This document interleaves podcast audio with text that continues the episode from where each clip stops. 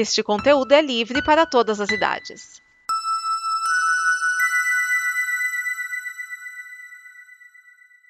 Slancha!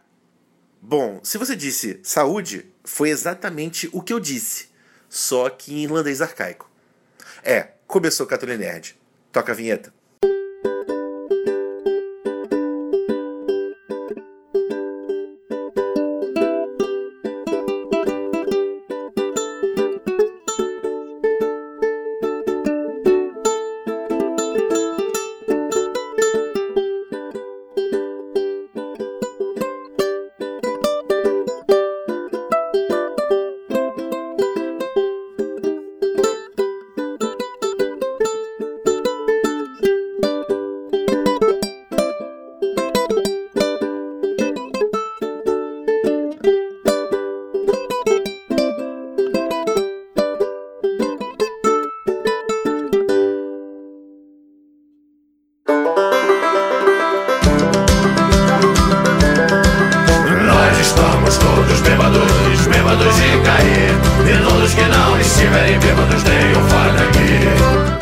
Pessoal, sejam bem-vindos a mais um Catolin Nerd. Eu sou Gabriel Cruz Beluga e parou, parou, parou, parou.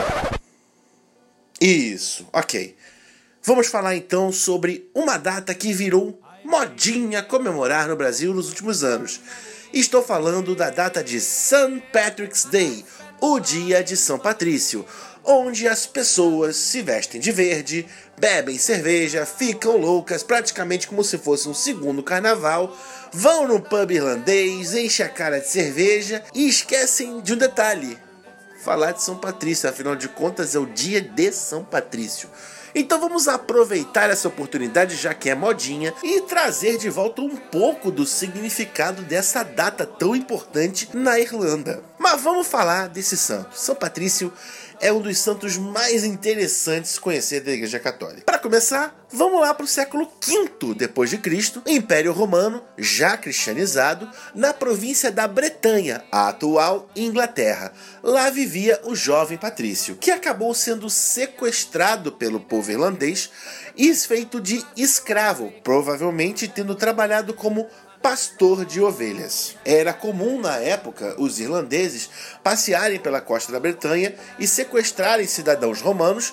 Por cidadão romano, subtende-se qualquer pessoa que faça parte do Império Romano para servirem de escravos. E foram durante seis anos que Patrício viveu né, esse, essa dor de ser um escravo nas terras da Irlanda, até que ele finalmente conseguiu escapar. Na última noite que ele passou como escravo, teve um sonho, uma experiência sobrenatural. E uma voz misteriosa disse para ele: Tua fome foi recompensada, voltarás à tua casa. Ele sentou-se na cama, sobressaltado, e a voz prosseguiu: Vê, teu barco está pronto. Ele caminhou cerca de 200 milhas para uma região que jamais percorrera, não foi detido por ninguém nem seguido, alcançou uma enseada próxima ao Exford, ali na, na Irlanda, onde ele avistou o barco. E aí, enquanto ele marchava, é, ele sentiu uma crescente convicção de estar sob a proteção de Deus, porque era praticamente impossível a um escravo chegar tão longe sem ser interrompido, interrogado ou perseguido por alguém. Porém, ele ainda conseguiu encontrar um barco com pessoas dispostas a levá-lo de volta para o continente. Após três dias e uma perigosa travessia, Patrício voltou ao continente, ficando aproximadamente o que poderia ser a Gália, e apenas alguns anos depois ele conseguiu retornar à Britânia, onde ele foi praticamente recebido como um filho pródigo, né? um filho que retornou à casa com muita festa e muita alegria. E essa seria mais uma daquelas histórias bonitas que seriam esquecidas na história de Roma sobre mais um cara que conseguiu fugir, virou escravo e retornou né, a cidadania romana e tudo mais,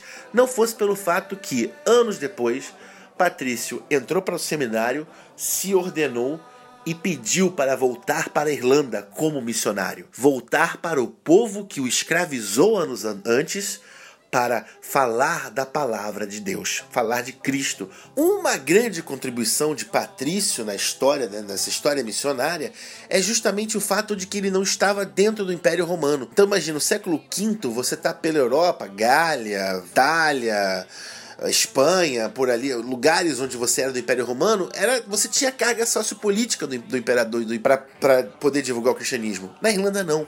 Então, ele teve que fazer isso na base da troca, da conversa, é mostrar esse Cristo que para ele foi tão caro, tão belo, tão singelo, né? Entregar ele esse presente, ele que foi escravo daquele povo, ele que viu o sofrimento daquele povo, ele volta como bispo, né, para é, mostrar às pessoas a beleza do cristianismo. E é essa beleza que atrai as pessoas a esse cristianismo acaba a escravidão na Irlanda. As guerras não acabam, porém diminuem consideravelmente. O sacrifício de seres humanos passa a se tornar inadmissível. Então é uma mudança de paradigmas na Irlanda graças a esse santo missionário. Nesse caso, podemos até estabelecer um paralelo, né? Hoje as pessoas têm um medo tão grande, tão grande de que os valores cristãos se percam, né, de que das novas ideias, o neopaganismo, uh, várias coisas acabem eliminando o cristianismo da sociedade ocidental. No entanto, muitas vezes elas se esquecem de comunicar a beleza do cristianismo que elas encontraram e de acreditar que esse é o método que pode de fato manter a chama da nossa fé acesa na nossa sociedade dos dias atuais. Não é impondo, não é jogando, não é forçando a barra, mas sim apresentando esse Cristo, mostrando para as pessoas como corresponde às exigências do coração do homem o encontro com Cristo. Esse é uma das pontes que Matrício mostrou lá. O cara estava sozinho naquela sociedade e converteu um país inteiro. Então, nós somos muito mais do que uma pessoa apenas numa ilha. E é isso que nos deve mover. Claro, é importantíssimo defender os valores cristãos, das ameaças que nós temos sofrido. Porém, não podemos esquecer jamais da chama missionária, dessa chama que é comunicar a beleza do cristianismo para o mundo. Bom, vou aproveitar que eu falei sobre salvar o pensamento ocidental, a sociedade ocidental, e dizer que a Irlanda teve grande contribuição na permanência da cultura ocidental na Europa daquela época. Afinal de contas, veio a queda né, do Império Romano, veio as invasões bárbaras, veio a queda de Constantinopla e veio o saqueamento, veio todo né? A galera veio botando tudo abaixo. Como a Irlanda era aquele paizinho lá longe, lá isolado do mundo, muito dessa riqueza pôde ser preservada, pôde ser protegida, pôde ser guardada. Não só a riqueza que veio do continente, como a riqueza que eles próprios produziram. Uma das obras mais bonitas da Irlanda, dos tesouros, dos patrimônios da Irlanda, é o livro de Kells, que é uma publicação dos evangelhos totalmente ilustrada, belíssima, lindíssima. Então toda essa beleza pôde ser preservada e isso não se perdeu. Então a Irlanda também foi uma das grandes contribuintes para preservar a cultura ocidental, a civilização ocidental na própria durante a própria queda do Império Romano. Quem quiser saber mais, o livro de Thomas Caiu, Como os Irlandeses Salvaram a Civilização, é uma ótima indicação. Ah, e uma coisa importantíssima, super legal de contar. O símbolo da Irlanda é o trevo, mas não é o trevo de quatro folhas dos leprechauns da boa sorte, não. É um trevo de três folhas, que é remetido ao fato que São Patrício utilizava o trevo para explicar a Santíssima Trindade. Por fim, comemorar, não comemorar São Patrick's Day, como é que é isso? Bom, se você, como eu, é um fã da cultura irlandesa, acho que vale muito a pena você ir a um pub com seus amigos, cantar músicas irlandesas e tomar uma cerveja. É claro, gente, não precisa encher a cara, não precisa ficar maluco. Esse é o ponto, né? O cristianismo não é para eliminar a festa, não é para eliminar a alegria da cabeça.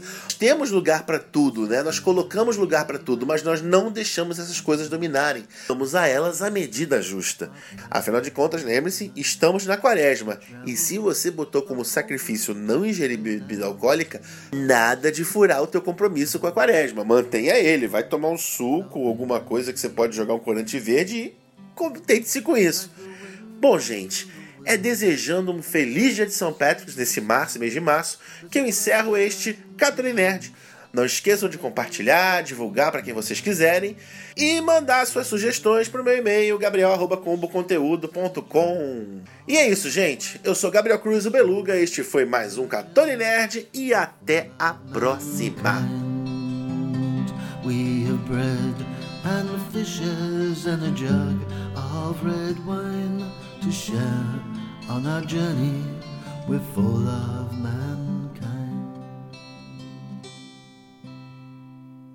Esta é uma produção da Combo. Confira todo o conteúdo do amanhã em nosso site comboconteúdo.com.